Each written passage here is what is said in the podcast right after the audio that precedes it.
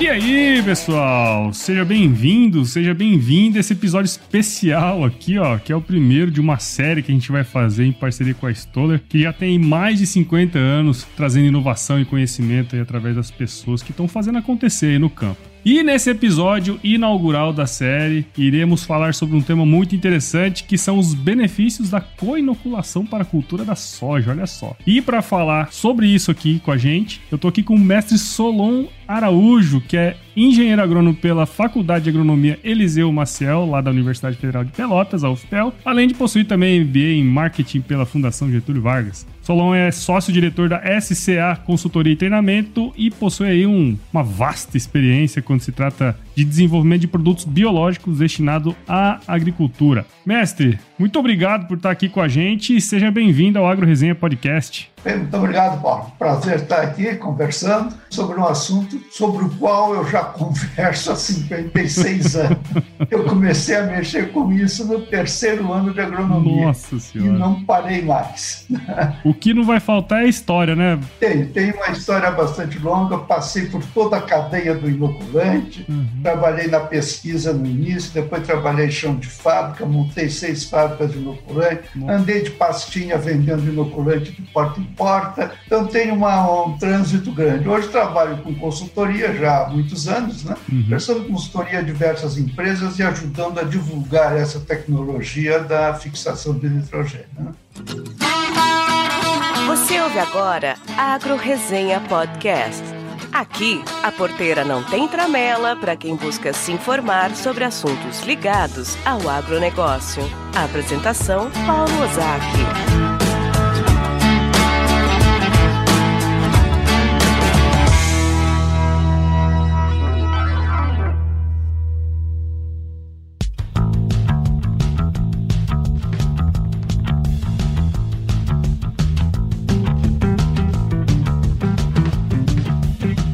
Então, mestre, eu acho que o legal aqui, né? Eu sempre gosto de trazer um pouco da história. O senhor contou um pouquinho aí, né? Mas acho que seria legal se o senhor pudesse contar, né? Um pouco de como construiu essa história do senhor, né? Eu acho que é legal para até para as pessoas saberem aqui, né, que a sua contribuição foi muito importante nesse âmbito dos produtos biológicos, né? Eu comecei, na, como eu disse, no terceiro ano da agronomia, né, com uma bolsa do CNPq, a grande CNPq que tem feito muito, é, muita coisa pelo Brasil, né? Sim. Então, no CNPq, eu peguei essa bolsa, comecei a trabalhar, os dois primeiros, dois últimos anos da escola, depois fiz uma, um estágio com o professor Jardim Freire na Universidade do Rio Grande do Sul, na Secretaria da Agricultura do Rio Grande do Sul, e entrei para a pesquisa no Instituto de Biologia e Pesquisa Tecnológica do Paraná. Aí lá eu montei uma fábrica piloto, uma primeira fábrica do Paraná, né? e também começamos a fazer pesquisa de campo, seleção de cepas, etc., de risóbio, bradirisóbio. E aí fui convidado uns anos depois para montar uma fábrica particular, montamos a fábrica, fiquei 12 anos lá como diretor técnico, depois vendi a minha parte, fui para outra empresa, tive um tempo lá também, sete anos, depois passei para outra e depois abri a minha consultoria. Aí passei a trabalhar como consultor, trabalhei no interior de São Paulo, São Joaquim da Barra, por muitos anos, e depois prestei consultoria durante 18 anos como exclusivo para a Stoller, justamente. Uhum. Agora, esse ano eu abri mais a consultoria, estou prestando consultoria para diversas empresas, inclusive para a Stoller também, a gente tem uma história muito longa, muito bonita dentro dessa empresa. É. Então, mas sempre nessa área de inoculação. Eu trabalhei em pesquisa e desenvolvimento, é um do, do, meu chão, né? Eu acho que pesquisa e desenvolvimento e divulgação de produto. Palestras, eu fiz acho que mais de mil palestras por esse Brasil afora, né? Fiz palestras em igreja, em uma loja maçônica, Jockey Club, onde tinha lugar, eu estava lá conversando sobre isso. Né? Legal. Então, tenho realmente um trânsito em toda a cadeia, isso é que me dá assim, versatilidade de poder conversar com o pessoal da pesquisa, com o pessoal de desenvolvimento, com o pessoal de vendas, com o pessoal de divulgação, é esse meu, meu campo de trabalho aí. Já, a gente pergunta por que, que eu não paro, eu disse, não paro porque eu gosto. Dizem que quando a gente trabalha no que gosta, a gente nunca trabalha na vida, né? É verdade. É verdade. O pessoal diz, pô, você está trabalhando demais. Não, eu estou me divertindo demais. Está muito bom assim, deixa como está que vai bem.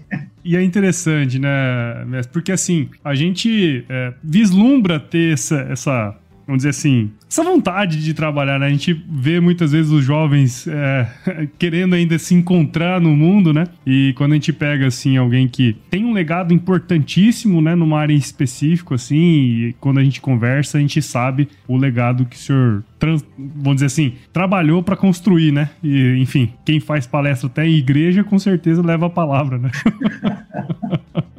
tem que sentir satisfação. Eu não estaria hoje, já na, na idade que eu estou, quase 80 anos, trabalhando todo dia, no horário de trabalho mesmo, e se não gostasse. Né? É. Realmente estaria cansado, parando, não, não dá. Né? Mas isso aí dá um entusiasmo na gente, cada coisa que aparece nova me dá um, um frenesi aí e eu vou atrás. E aí, entrando no assunto propriamente dito aqui, né, do nosso episódio, o senhor provavelmente já deve ter escutado muito que os produtos biológicos serão o futuro da agricultura, né? Provavelmente há uns 50 anos, como o senhor falou, né? O que muitas vezes a gente é, não se fala aí, que a gente percebe, é que eles já são o presente, né? Tem muita coisa que já está aplicada no campo e que existe e que está dando um resultado já há muitos anos, né? Acho que nesse sentido, Solon, seria legal se eu pudesse contar pra gente qual que é o estado da arte hoje quando se trata do uso de produtos biológicos nas lavouras. Acho que seria legal dar esse panorama para a turma que nos escuta aí. Isso aí é uma das coisas que faz parte da minha história e eu acho que por eu ter persistido no ramo, estamos hoje nesse estágio, quer dizer, eu estou participando desse estágio atual. Quando comecei a trabalhar, produto biológico na agricultura havia praticamente só o inoculante. E assim mesmo, extremamente desacreditado. O pessoal dizia, não, isso aí é, a soja hoje produz 1.500 quilos por hectare, o inoculante dá conta do recado. Mas quando chegar a 2.000 quilos, vai precisar de nitrogênio mineral. Uhum. A soja chegou a 2.000, 3.000, 4.000, 6.000 quilos por hectare e, a, e o inoculante está dando conta. E depois ele foi tomando os anos sequentes, subsequentes, depois de 80 mais ou menos, a gente começou a ver que o inoculante começou a tomar outro vulgo deixou de ser um produto, como o agricultor às vezes dizia, de perfumaria, uhum. e passou a ser um produto vital para a cultura. Né? O Brasil tem uma tradição, é líder mundial no uso de inoculante, e depois começaram a surgir esses outros produtos biológicos, né? diversos promotores de crescimento, defensivos, biológicos, que era coisa assim de agricultura de pobre, agricultura de somente agricultura orgânica, pequena agricultura, não tinha vez na grande agricultura. Uhum. E de uns anos para cá, com todos os problemas que existem, que eu acho que o produto químico é essencial né, para a lavoura, a gente não pode prescindir dele, uhum. mas ele tem problemas. Evidentemente que tem problemas e que a gente está procurando substituir, se não total, pelo menos parcialmente, né? por produtos eh, menos agressivos ou não agressivos ao ambiente e, ao mesmo tempo, mantendo altos níveis de produtividade. Não adianta um produto não agressivo, mas que não dê rentabilidade para o agricultor. Então, claro. ele tem que ter um produto que funcione mesmo. E hoje nós temos um leque enorme.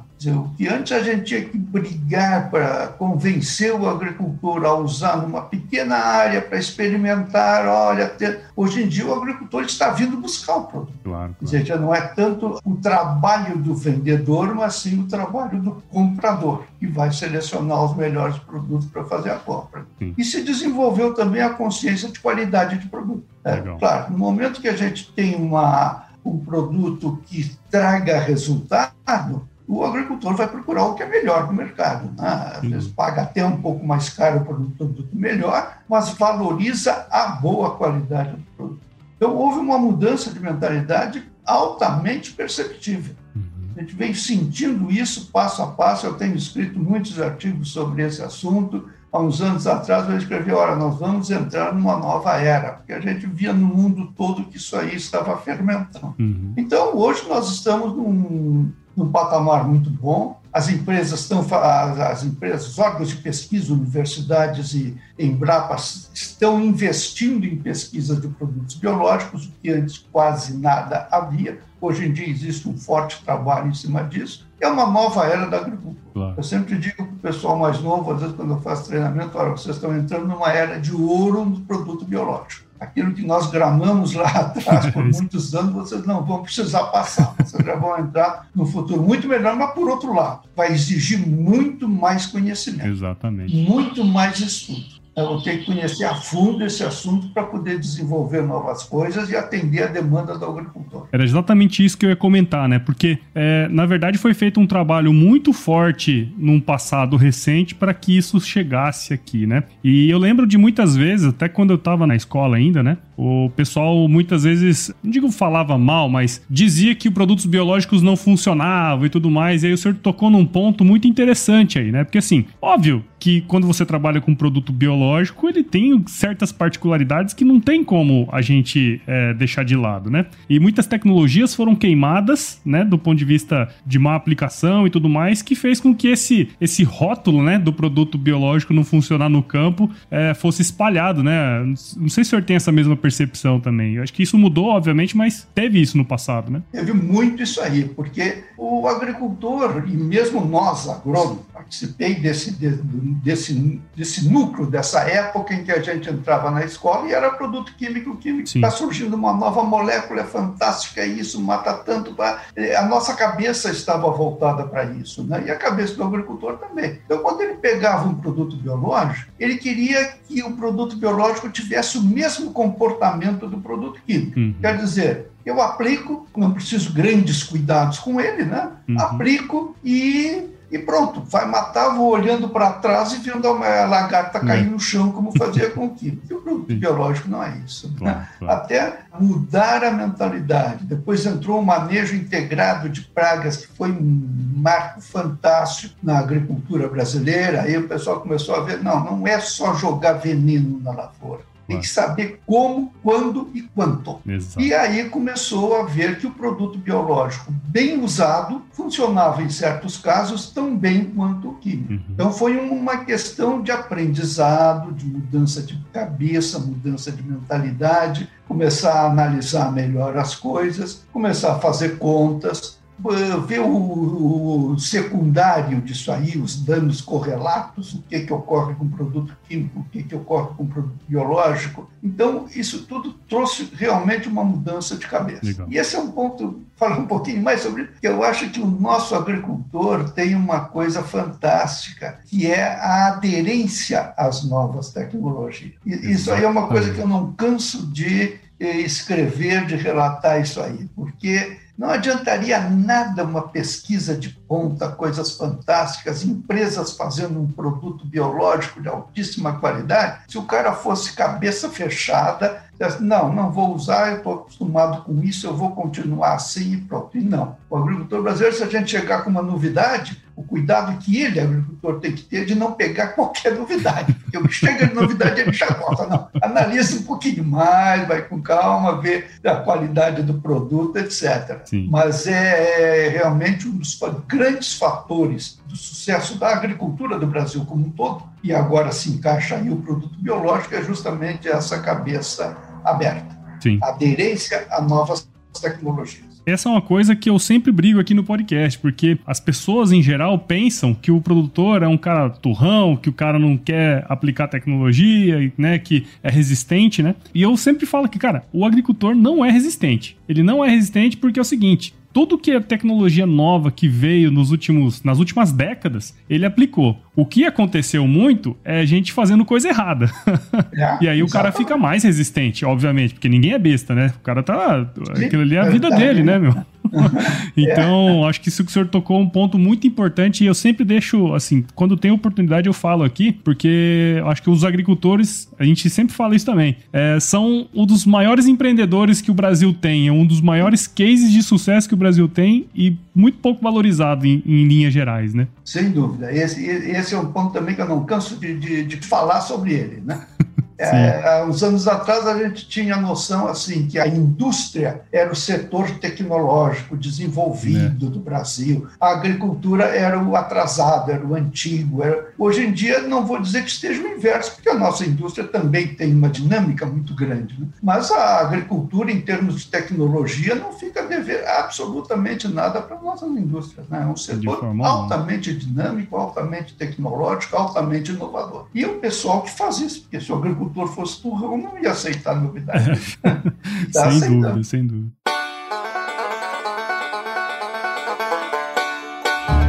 E aí, tá curtindo o bate-papo, meu? Espero que sim, viu? Porque eu tô e muito.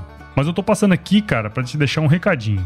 Uma vez eu ouvi uma frase muito interessante de que a gente, quando tá sozinho, na nossa máxima performance, na verdade nós estamos na nossa mínima potência. Isso quer dizer, cara, que as pessoas em sua alta performance juntas conseguem atingir grandes resultados.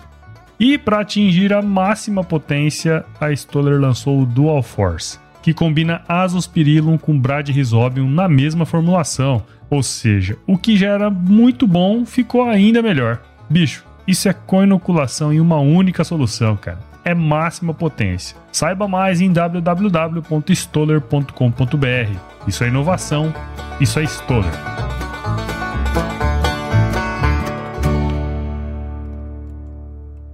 Mestre, assim, no sentido mesmo, falando especificamente sobre a coinoculação, né? É um, um uhum. tema muito interessante. Eu acho que seria legal também se o senhor pudesse falar pra gente o que, que é, né? O conceito, quais são os requisitos, né? O que tem de parâmetro hoje que a gente pode analisar. Se eu pudesse dar esse, essa entrada aí para gente? Perfeito. Esse é um assunto que eu acompanhei há muitos anos, né, desde o seu início, né, os inoculantes para gramíneas, a base de azospirillum. É, participei da, da, da, equipe que registrou, que fez o primeiro inoculante para gramínea no Brasil. Mas o, o, inoculante de soja, ele é com uma bactéria chamada Bradyrhizobium, né, uhum. e ele forma nódulos na raiz. O, o processo é o seguinte: a raiz emite, é, logo que germina, logo que a semente germina e emite as primeiras raízes, é, é, tendo o inoculante na semente, usando o inoculante, que é o produto à base da bactéria, né, usando na semente, a bactéria é chamada, a, a raiz exuda determinados produtos que atraem a bactéria. A bactéria se aloja na raiz e aí começa o processo da formação do nódulo, e nesse nódulo o nitrogênio do ar vai ser captado, vai ser transformado em uma, uma forma assimilável pelas plantas e isso vai nutrir a leguminosa, né? no caso, nutrir com nitrogênio. Do outro lado, nós temos a outra bactéria, que é o zospirilo, que é usada em gramínea está cada vez aumentando mais o leque de gramíneas que se, que se utiliza. Mas aí, ele, dados de literatura e um trabalho muito bem feito pela Embrapa Soja em Londrina, né? eles verificaram que se nós colocássemos em conjunto na semente o inoculante de soja e o inoculante de azospirilo, havia uma sinergia entre os dois. Esse caminho que a bactéria traça até chegar na raiz, ele é facilitado, essa conexão do Bradyrhizobium, da bactéria da, na raiz para formar o nódulo, ela é potencializada pela presença do azospirilo. Uhum. O azospirilo produz determinadas substâncias que facilitam isso aí. Então, isso aí dá o quê? Dá uma maior precocidade na formação do nódulo. Quanto mais, o, o acúmulo de nitrogênio na planta vai se dando desde os primeiros dias até, a, até o final da planta, uhum. né? quando ele vai para o grão. Então, e, quanto antes nós começarmos a acumular nitrogênio na soja, maior será o provimento de nitrogênio. E essa precocidade ela é facilitada pelo azospirilo. Ah, Além disso, o azospirilo também produz hormônios que vão aumentar o sistema radicular, principalmente o número de pelos radiculares, que é onde se dá a absorção e aonde se dá a formação do nódulo. O nódulo começa pelo pelo radicular. Então, quanto mais pelos radiculares nós tivermos, maior será a formação de nódulo. Então, nós vamos ter nódulos mais precoces, nós vamos ter nódulo, maior quantidade de nódulos E também se verificou que esses nódulos que são produzidos na presença ou com o, o conjunto do azospirilo, eles são nódulos mais pesados. Uhum. Eles têm maior massa para fixar nitrogênio. Então, isso aí deu um, uma volta também, né? Porque nós temos assim um aumento de médio no Brasil de 8% no uso de inoculante em áreas antigas. E quando se adiciona o azospirilo junto com o essa produtividade média pula para 16%. E com um investimento extremamente baixo. Esse, esse, não existe produto mais rentável na agricultura ponto de vista custo-benefício do que inoculante. Ele é muito barato e traz um benefício enorme para a cultura, para o agricultor para a sociedade como um todo, inclusive sob o ponto de vista ambiental. Né? Todo esse processo né, que o senhor explicou, acho que quem estiver escutando aqui e aproveitar esse conhecimento vai ser super interessante, né? O senhor falou desse aumento radicular e tudo mais, né? Maior aproveitamento de fertilizantes, essa questão dos nódulos mais próximos da planta, né? Então, e tem uma outra questão também que ele favorece bastante em, em situações adversas, né? É, até por ter essa quantidade grande de, de, de raiz, né? Sim, sem dúvida porque a raiz é a boca da planta. É, é, ali que ela pega os alimentos. Quer dizer, nós temos o, a exploração de uma área de solo pelas raízes. Hum. Quanto maior for o sistema radicular, maior é a área de solo que ela vai explorar. Consequentemente, ela vai ter uma maior disponibilidade de água, uma maior disponibilidade de nutrientes. Uhum. Então, isso aí é, é um ponto-chave, a gente nota muito claramente em, em, várias culturas, né? que aonde se põe o azospirilo e há uma condição de veranico, uma condição de pouca água, não chega um estresse violento sim, de água, sim, não é claro. que nenhuma planta resiste, mas um período de seca, a planta que está, na qual foi usado o azospirilo, ela tem uma resistência maior a essa condição de seca. A gente tira fotografias assim, nem precisa colocar a placa com e sem. Basta olhar que a gente já, já identifica, porque é muito marcado. Milho, por exemplo, isso aí é típico, e trigo também, mas na soja também, embora visualmente não seja tão claro assim, mas se vê e se sabe que ela resiste mais quando, e, e, e tirando as plantas, mostrando o sistema radicular, fica visível isso aí. Vários benefícios aí, né, Solon? Vários benefícios, isso, né? e como eu disse, é, ele tem, é, é, é, o tipo de produto que acumula benefício, porque ele traz uma, uma rentabilidade enorme para o agricultor, o cara vai colher 16% uh, a mais hoje, né? ele colhe 400 e tantos uh, quilos de soja a mais, ele colhe oito sacos de soja a mais, tendo a média nacional de 3 mil quilos por hectare. Né? Uhum. Ele colhe, então, isso aí é o preço que está a soja, ele vai investir 20, 30 reais para colher oito sacos a mais de soja.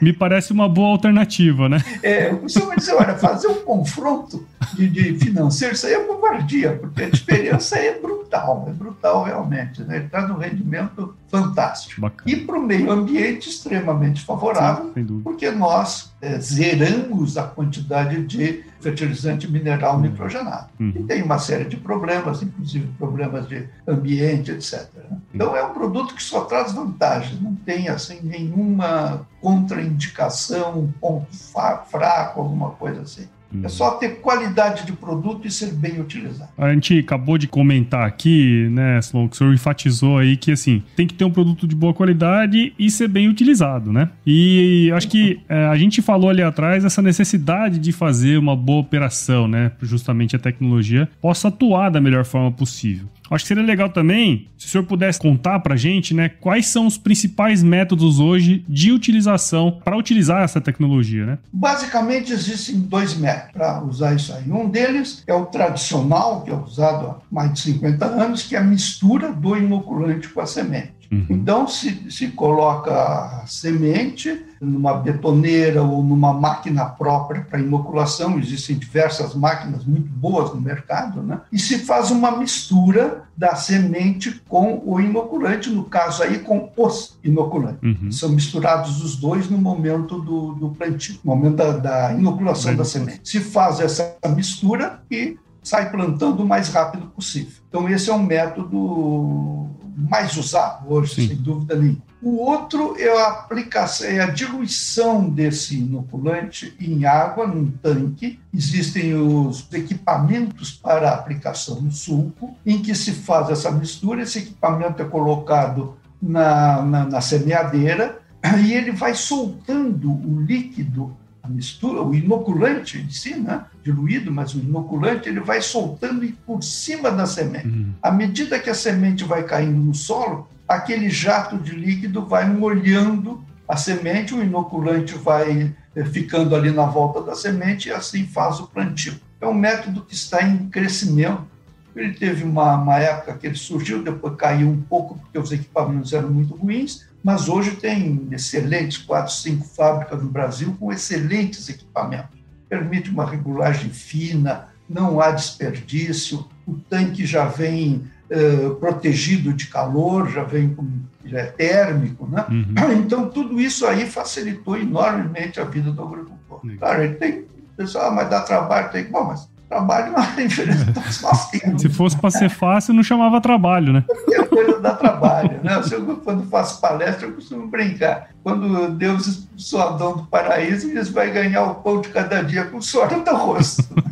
então, é, é realmente, dá, dá, tem que levar água para a lavoura, tem que, mas é só organizar a logística. No momento que eu já vi agricultores assim que tem uma logística fantástica para isso aí, né? Uhum. É só o cara se organizar que a coisa fica fácil. O, o senhor comenta bastante também que, eh, dentre esses métodos né, de, de aplicação, né, de, de utilização, existem vantagens e desvantagens e também é, percentuais diferentes no, no quesito de inoculação mesmo na semente. Né? O senhor tem como dar uma abordada nisso aí também? A mistura na semente ela é um pouco mais complicada de fazer, é, requer um equipamento especial e tem que tirar a semente do saco ou do bag, colocar na máquina misturadora, depois colocar novamente e depois levar para a lavoura, né? que é uhum. uma mão de obra aí um pouquinho grande. Existem máquinas hoje que jogam o inoculante já direto, quando começa a cair do bag na semeadeira, já tem um jato, um equipamento que joga um jato de inoculante sobre a semente. Funciona muito bem. O, o outro método, ele tem uma uma praticidade maior, mas requer um equipamento a mais. Agricultor tem que utilizar o equipamento a mais. Né? Uhum. A, a, tendência da mistura na semente, o que muito agricultor faz, é que é uma prática que não é a mais recomendável é colocar a semente na caixa da semeadeira, jogar o inoculante por cima hum. sem misturar e sair plantando. Nós vamos ter aí o que? 30% talvez da semente inoculado, o restante não está inoculado. Uhum. Inocular é você grudar 1 milhão e 200 mil bactérias, no mínimo, em cada uma das sementes que vai ser plantada. Então a mistura aí é essencial. A forma de misturar, cada um tem a sua. Por isso que a aplicação no suco tem essa facilidade, né? porque ele não requer mistura, é aplicado na hora, a bactéria cai no solo e já é coberta imediatamente, não fica exposta ao sol, não fica exposta à condição de seca. A desidratação é o grande fator de mortalidade de bactéria. Hum. Então, se a gente inocula hoje e deixa uh, um dia, dois dias para inocular, a bactéria vai se desidratar a não ser com alguns inoculantes especiais que permitem um prazo de 10, 15 dias. Aí. Mas não é sempre que isso acontece. Então, são cuidados.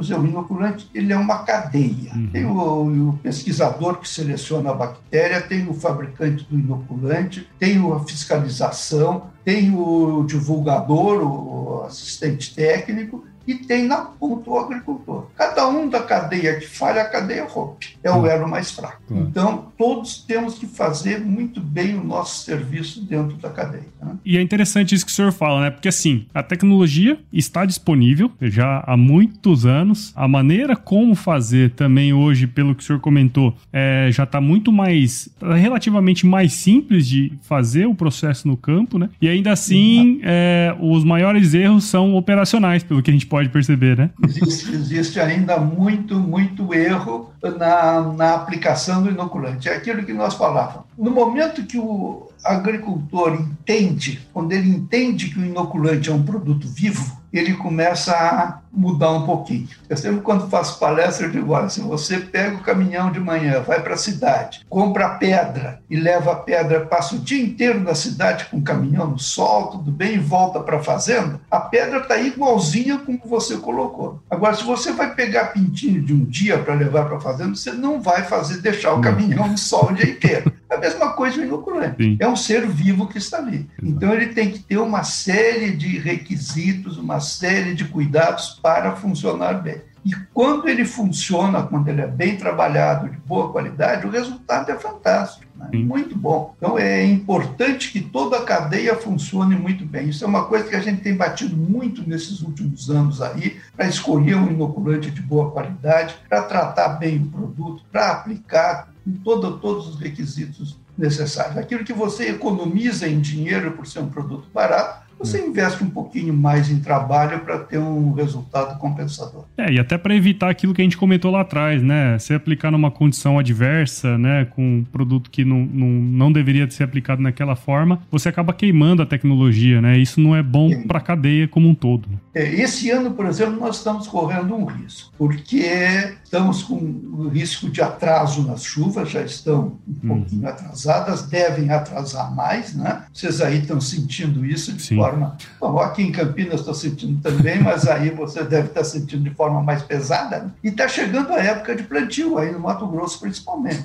Daqui a pouco o cara não se aguenta não. Né. esperar a chuva. Ele pega e vai plantar no pó. no pó. E aí começa o problema. A bactéria é um ser vivo, eu estou tomando água a todo momento aqui, né? Todo ser vivo precisa de água. Não tem ser vivo que vive, viva sem água. Então a bactéria vai ocorrer, fica lá três, quatro, cinco dias, uma semana no, no, no, solo absolutamente seco, vai morrer tudo que é bactéria. É verdade. Não. Então, esse, esse é um cuidado que tem que ser tomado esse ano com a inoculação. Sim. Tem forma de superar isso aí depois com uma aplicação pulverizada, mas não é uma recomendação técnica ainda consagrada. Uhum. É mais ou menos como aquilo, ah, toma o remédio aí, porque senão é. não, né? melhor é não pegar a doença. Quando a gente fala da Brad Risóbio, né, que é amplamente já utilizada no Brasil, né, nas lavouras e tudo mais, é, eu tenho a impressão muitas vezes que a co-inoculação tá rodando aí, tem gente que usa, tem gente que não usa, não sei como que é que tá esse percentual. O senhor teria como mostrar para a gente mais ou menos um panorama, né? E o senhor também já explicou como que impacta isso de certa forma no campo, mas acho que seria legal, né? Mostrar essa. De que maneira hoje está sendo utilizado? Qual que é a proporção que está sendo utilizado hoje no Brasil? Ah, isso aí tem um ponto bem interessante, porque o inoculante de soja, hoje o tradicional, o Bradyrhizobio, ele está sendo a associação, a AMP, Associação Nacional dos Produtores e Importadores de Inoculantes, que reúne toda grande parte das empresas do Brasil, né? Uhum. Ela, ela, contratou uma empresa de pesquisa, Spark, para fazer, já está no terceiro ano de pesquisa de sobre inoculante. Quanto uhum. usa, como usa, que tipo, por que, que usa, qual é a rentabilidade, etc. E o, o quadro que se tem é o seguinte: começamos isso na, na safra 18-19, uhum. esse da, da co-inoculação. Na safra 18-19, a inoculação tradicional é usada por cerca de 80% dos agricultores. 80% da área plantada no Brasil é, é inoculada. A co-inoculação, ela na safra 18-19, ela teve uma utilização de 15%. Bem menor. Então, baixo. Uhum. Mas agora, na safra 19-20, ela já aumentou para 25%. Quer dizer, aumentou 10 pontos percentuais, o que é uhum. é um, um ganho bastante bom. Elevado. E está mostrando uma curva de crescimento que eu acredito que esse ano vai ser maior ainda. Então, ela está se mostrando útil, rentável para o agricultor. O boca a boca vai funcionando. Olha, eu usei, funcionou muito bem, eu estou colhendo mais e tal e ela vai se disseminar. As empresas brasileiras estão produzindo um bom inoculante, de excelente qualidade, eh, colocam no mercado, tem um sistema de distribuição muito bom, uhum. através de revendas e vendedores, etc. Então, o inoculante pode ser muito bem distribuído. Nós vamos aguardar no início do ano que vem para fazer uma nova pesquisa, mas tenho certeza que isso aí vai aumentar novamente, alguma coisa de 10 a 15 por ser pontos percentuais, não por cento, mas pontos Sim. percentuais na sua utilização. O resultado é praticamente certo. Uhum. Ele não tem, a gente fala assim, ele é 16% de aumento. O cara diz, bom, eu vou fazer o cálculo, ah, não colhi 16, colhi 14. Pô. Parabéns. que bom, né? Pode ter casos que dê 5% paga o produto com sobra. Não é o ideal, mas pode acontecer porque tem fatores ambientais que afetam isso aí. Né? Claro. Mas tem casos que vai dar mais de 16. Então, não dar resultado nenhum é um acontecimento que eu costumo dizer às vezes em palestra, quando estou fazendo palestra num dia de muito sol, como está hoje. É a mesma coisa que caiu um raio na minha cabeça agora. Tem chance. Né? Dia de chuva, não falo isso. Né? Claro. mas, mas é só para mostrar aqui uma, a certeza de que dá, a possibilidade, vamos falar assim, a uhum. probabilidade de dar um resultado positivo é muito alta. Uhum. Muito, muito, muito alta dificilmente deixa de dar algum resultado. Pode ser maior ou menor, Sim. mas dificilmente deixa de dar resultado. E é um custo relativamente barato, né? É um custo muito barato por hectare, né? É baratíssimo. Porque esse, um hectare de soja hoje está custando, dependendo da região do Brasil, ele está custando de 2 mil a 3 mil reais por hectare. Aí na região Cerrado está na faixa de 3, talvez, né? depende do nível tecnológico, evidentemente. E o inoculante vai custar o quê? 20, 30 reais por hectare. Quer dizer, não faz cócega no custo de lavoura. Né? Não, não tem significado nenhum em termos de custo de lavoura e tem um ótimo resultado na rentabilidade. Pelo que o senhor comentou ali atrás, pô, é um aumento de 16% na produtividade da soja, né? Com inoculação, né? Ou seja, essa simbiose entre esses inoculantes, né? Ou seja, é um retorno muito bom para um investimento muito barato, né? Sem dúvida. Pega esse dinheiro do inoculante, vai no banco, fala com o gerente diz, olha, aplica na melhor aplicação que você tiver aí e volta daí a seis meses, vai ver o que, que você ganhou e o que, que você ganhou se aplicou com inoculante. Uma boa ideia essa aí. Ainda mais agora, com o juro super é, alto do jeito que tá, né?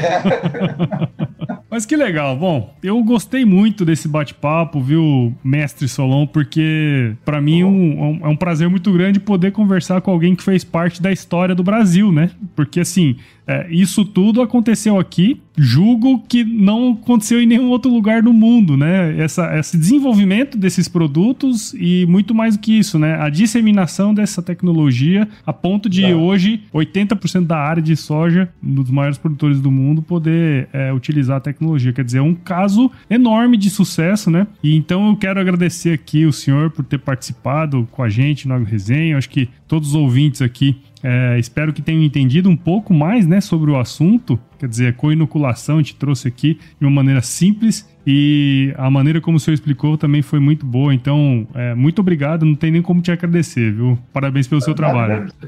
Eu que agradeço a oportunidade. Estou muito contente de ter participado. E para a turma que escuta a gente aqui, Messi, como que o pessoal pode seguir o seu trabalho, encontrar o senhor? Olha, eu tenho, tenho dois locais. Um deles é o site da associação. Uhum. É www ampii.org.br. E o outro é o da minha consultoria, eu tenho postado semanalmente um vídeo sobre assuntos relacionados à inoculação, naturalmente. Né? É www.scaconsultoria.com.br. É SCA, SCA Consultoria, tudo junto. Ali tem uhum. informações e tem os contatos também, tanto com uma quanto outra, tem o um contato para a gente continuar trabalhando. Inclusive, os materiais são ótimos, né? As explicações, os vídeos. Eu acho que nesse, nessa época, né, Solon, a gente teve que meio que se reinventar, né? É, fazer vídeos, fazer podcasts, né? Eu acho que, é, apesar de todos os problemas que nós estamos vivendo, deu a oportunidade da gente também trabalhar de formas diferentes, né? Sem dúvida. Isso aí abriu um leque muito bom em termos de comunicação. E se adaptar bem a isso está na frente. Bom, de novo, muito obrigado, viu, mestre Solon, por esse bate-papo aqui fenomenal. Eu aprendi demais hoje. Eu tenho certeza que quem escutou a gente aprendeu. E aí, professor, sempre quando eu, eu, eu termino aqui ó, o podcast, né, eu, eu dou uma recomendação para os meus ouvintes. Eu acho que o senhor poderia fazer essa, essa recomendação também nas próximas palestras que o senhor for fazer. Colocar lá uma, ah, fra... colocar uma frase assim: se chover, não precisa molhar a horta. tá certo. é, o inoculante tem que ser comprado por qualidade e não por preço. Esse eu acho que é o recado final. Deem valor à qualidade de um produto tão importante.